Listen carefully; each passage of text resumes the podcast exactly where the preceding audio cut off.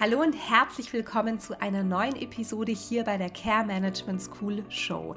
Ich freue mich sehr, dass du eingeschaltet hast. Mein Name ist Ina Grunenberg und ich möchte mit dir auf diesem Podcast über das Thema Führungskraft in der Pflege sprechen und dir den ein oder anderen Behind-the-Scenes-Einblick in die Gründung der Care Management School liefern. Ja, heute soll es in dieser Folge um das Thema Projektmanagement gehen. Wenn du mir auf meinem Instagram bzw. Facebook-Account folgst, weißt du, dass es diese Woche im Format 7 Tage, 7 Fragen, 7 Fragen gibt, die dir dabei helfen sollen, dich in Bezug auf dieses Thema ein Stück weit ja, zu reflektieren, das System zu hinterfragen, in dem du vielleicht arbeitest oder auch das ein oder andere Projekt nochmal kritisch zu hinterfragen, in dem du selber mitgearbeitet hast oder das du vielleicht sogar schon geleitet hast. Nächste Woche gibt es dann natürlich, wie kann es anders sein, sieben Tipps zum Thema Projektmanagement jeden Abend um 20 Uhr auf Instagram bzw. Facebook. Und heute soll es in dieser Folge um die drei größten Fehler gehen, die im Projektmanagement gemacht werden können. Ich wünsche dir ganz viel Spaß beim Anhören dieser Folge.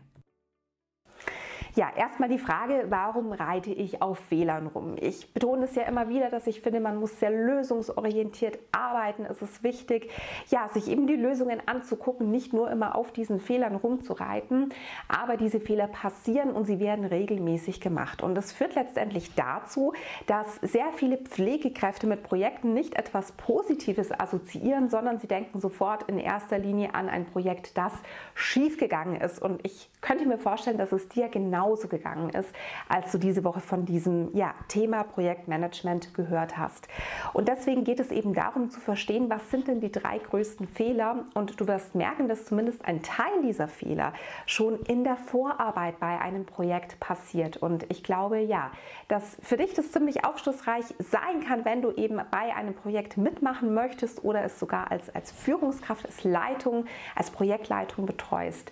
Denn wir möchten ja Projekte stärken stärken. Wir möchten, dass die Mitarbeiter Lust haben, daran teilzunehmen, dass sie das in positiver Erinnerung behalten und dass die Projekte natürlich erfolgreich sind, dass sie ja tatsächlich einfach letztendlich ihr Ziel erreichen. Und in der Regel geht es ja darum, wirklich auch Arbeitsbedingungen ja, besser zu gestalten, etwas Neues umzusetzen, zu integrieren, was ja auch für die Mitarbeiter einen Mehrwert bietet.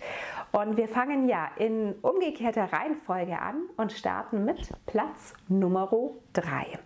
Ja, der drittgrößte Fehler, den du für mich machen kannst, ist, dass du als Projektleitung vorab nicht wirklich die Ressourcen mit der vorgesetzten Stelle, die das eben freigeben kann, abklärst. Manchmal ist es so, dass wir ja ein Projekt aufs Auge gedrückt bekommen, aber manchmal ja, stoßen wir das auch selber an, zum Beispiel wenn wir gerade eine Weiterbildung machen zur PDL, zur Einrichtungsleitung.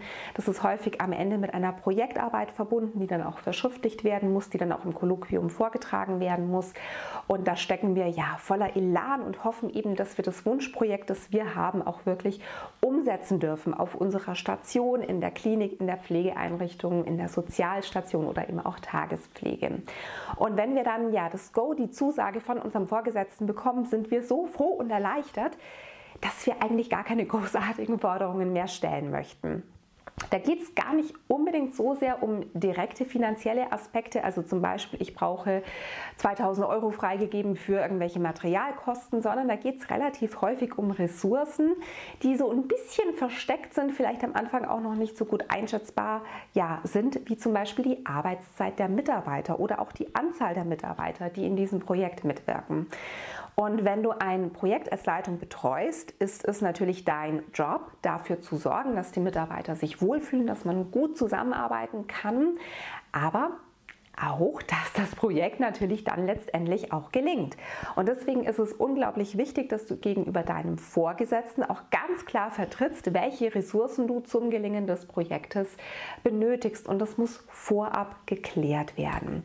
Sind es ja fünf Stunden, die die Gruppe gemeinsam in der Woche verbringt? Sind es vielleicht sogar 20 Stunden, wenn es um ein sehr großes Projekt geht, das vielleicht ja sehr schnell über die Bühne zum Ziel oder ins Ziel gebracht werden muss. Das kommt ganz darauf an.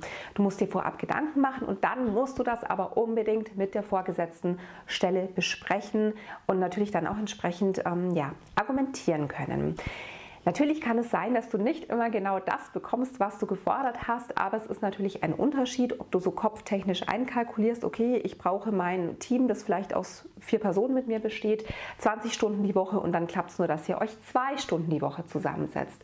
Denn das ist natürlich für alle Beteiligten unglaublich frustrierend und ihr werdet es dann wahrscheinlich nicht schaffen, ja, letztendlich das Ziel, die Zielvorgabe zu erreichen, mit der dieses Projekt verbunden war, beziehungsweise ja, den Grund, warum ihr überhaupt dieses Projekt Projekt gemacht habt.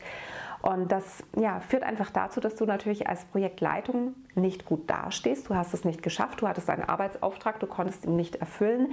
Aber bedenke bitte auch die ganzen Personen, die da dranhängen, die gesagt haben, ja, ich mache mit, ich ja, möchte mich da engagieren und motivieren. Denn auch für sie ist es natürlich unglaublich frustrierend.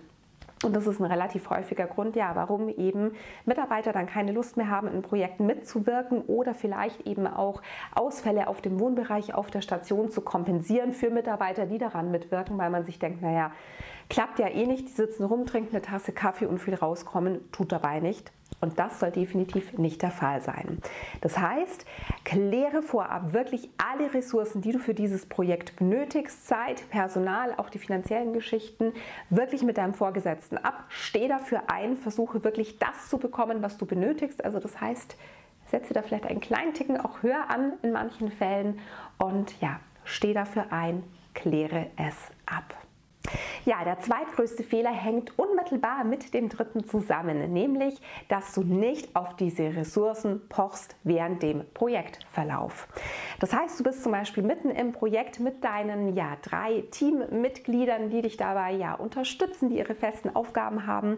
Und dann werden vielleicht sehr viele Pflegekräfte auf der Station krank und dann kommt ganz klar die Order von der vorgesetzten Stelle, zum Beispiel von der Pflegedirektion, dass alle vom Projekt erstmal abgezogen werden und sozusagen diese Dienstplanlöcher stopfen müssen. Und das vielleicht auf unbestimmte Zeit.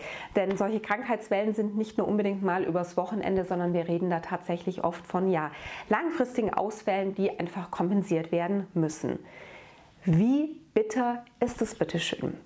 Zum einen geht es ja immer darum, dass wir ja diesen Projektauftrag tatsächlich umsetzen müssen. Auch wenn alle deine Mitarbeiter abgezogen sind, kannst du vielleicht, je nachdem, um welchen Themenbereich es geht, einfach diese ganzen Aufgaben dann selber übernehmen, Überstunden machen, vielleicht in deiner Freizeit am Wochenende noch was machen. Das ist ähm, ja eben je nach bei Projektart, bei Projektumfang durchaus möglich. Aber das ist nicht Sinn und Zweck. Es haben sich Leute bereit erklärt, mitzuwirken. Die haben Bock darauf. Die möchten mit dir an diesem Projekt arbeiten und dann heißt, oh, jetzt hier ist jemand krank, jetzt musst du leider in die Pflege gehen. Und damit ist das Projekt auf Eis gelegt, gestorben. Was sagt es den Leuten, die mitgewirkt haben, aber auch der ganzen anderen Belegschaft? Dass so ein Projekt doch eigentlich gar nichts wert ist? Ja, war das Zeitvertreib? War das irgendwie nur Spaß? Was sollte das Ganze eigentlich? Und das ist, ja, wie auch schon der drittgrößte Fehler, den du machen kannst, unglaublich bitter und das darf nicht sein. Das bedeutet natürlich nicht, wenn mal Notstand ist, dass alle ja die Hände verschränken am Projekttisch, sich daran festklammern und sagen, ich springe auf gar keinen Fall ein. Das meine ich damit nicht, aber es kann nicht sein, ja, dass, äh, sage ich mal, langfristig gesehen von acht Wochenstunden, die eingeplant sind, nur eine Wochenstunde umgesetzt werden kann. Also das heißt, auch da musst du wirklich als Projektleitung dafür einstehen und darauf pochen. Und an dieser Stelle würde ich dir auch den Tipp geben, schon vorab eine Art ja, Risikoanalyse zu machen, wo du eben genau diesen Part auch mit einkalkulierst. Was ist denn, wenn viele Mitarbeiter auf der Station, auf dem Wohnbereich krank werden? Müssen dann meine Projektmitarbeiter einspringen? Wie kann da verfahren werden? Und auch das ist ein Part, der unbedingt mit der vorgesetzten Stelle ja besprochen werden muss, weil, du da in der Regel als Projektleitung gar nicht Entscheidungsträger bist, ob zum Beispiel von einem anderen Wohnbereich oder einer anderen Station jemand geholt werden kann, von einer anderen Einrichtung oder ob man vielleicht sogar mit Leasing diese Löcher stopft und eben nicht deine Projektmitarbeiter zumindest in vollem Umfang ja dafür benutzt, Krankheitsausfälle zu kompensieren und das Projekt ja so vor sich dahin den Bach runter rennt. Ja, dann Projektfehler der katastrophalste eigentlich, der absolut erste Fehler, ist, dass der Mensch nicht im Fokus steht. Und jetzt wirst du dir wahrscheinlich denken, naja, das ist doch vollkommen logisch. Unser Team muss immer im Fokus stehen, das Personal muss immer im Fokus stehen. Nein, so logisch ist es tatsächlich nicht. Das siehst du auch, wenn du die Fachliteratur durchblätterst im Projektmanagement, vollkommen egal im Sozial- oder im Gesundheitsbereich oder in irgendeinem anderen Bereich. Der größte Hauptpart, der dazu führt, dass Projekte scheitern, das sind einfach Menschen. Und deswegen darfst du über Projektstrukturpläne, über Risikoplanung, über ja, die Stakeholder-Analyse und, und, und darüber hinaus niemals ja, das Team vergessen, die Personen, die Stakeholder, die betroffen sind, aber auch, sage ich mal, das unmittelbare Umfeld um dieses Projekt herum. Das ist unglaublich wichtig. Vor allem auch die Personen, die ja mit im Projekt beteiligt sind. Das sind die Menschen, die das voranbringen werden, die für dich arbeiten werden, die für diese Idee arbeiten werden, die dafür arbeiten werden, dass vielleicht ein Problem behoben werden kann. Und das ist ganz essentiell mit diesen Leuten vorab zu sprechen, zu klären, was sind deine Erwartungen, was hast du für Vorstellungen, was kannst du leisten, was, was kannst du leisten, was möchtest du leisten, aber eben auch immer wieder während dem Projekt zu gucken, wie geht es den Leuten, fühlen die sich damit überhaupt noch verbunden, connected, gibt es vielleicht Dinge, die besprochen werden müssen, Probleme, die aufgegriffen werden müssen.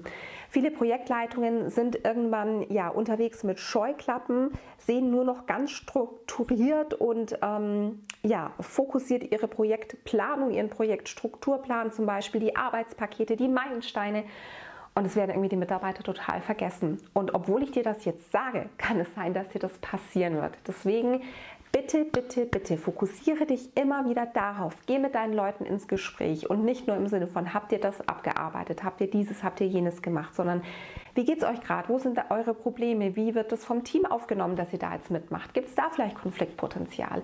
All das drumherum musst du auch im Blickfeld haben. Das ist unglaublich wichtig.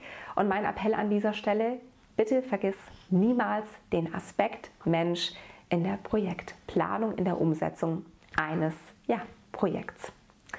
Das waren meine drei größten Fehler, die du beim Projektmanagement machen kannst. Ich ja, würde mich unglaublich über dein Feedback freuen. Schreibe mir da sehr gerne über die Direct Message Funktion bei Instagram oder auch per E-Mail. Du findest das Kontaktformular auf meiner Website www.care-management-school.de und melde dich da auch gerne für den Newsletter an, wenn du keine Neuigkeiten mehr rund um die ja, Care Management School und die Online-Kurse verpassen möchtest. Vielen Dank, dass du bis zum Ende dran geblieben bist. Ich freue mich sehr, wenn wir uns beim nächsten Mal wieder, ja, sehen, nicht hören. Und jetzt, ja, bleibt mir nichts mehr zu sagen als der Slogan der Care Management School. Best Leading for Best Team. Bis bald, deine Ina Grunenberg.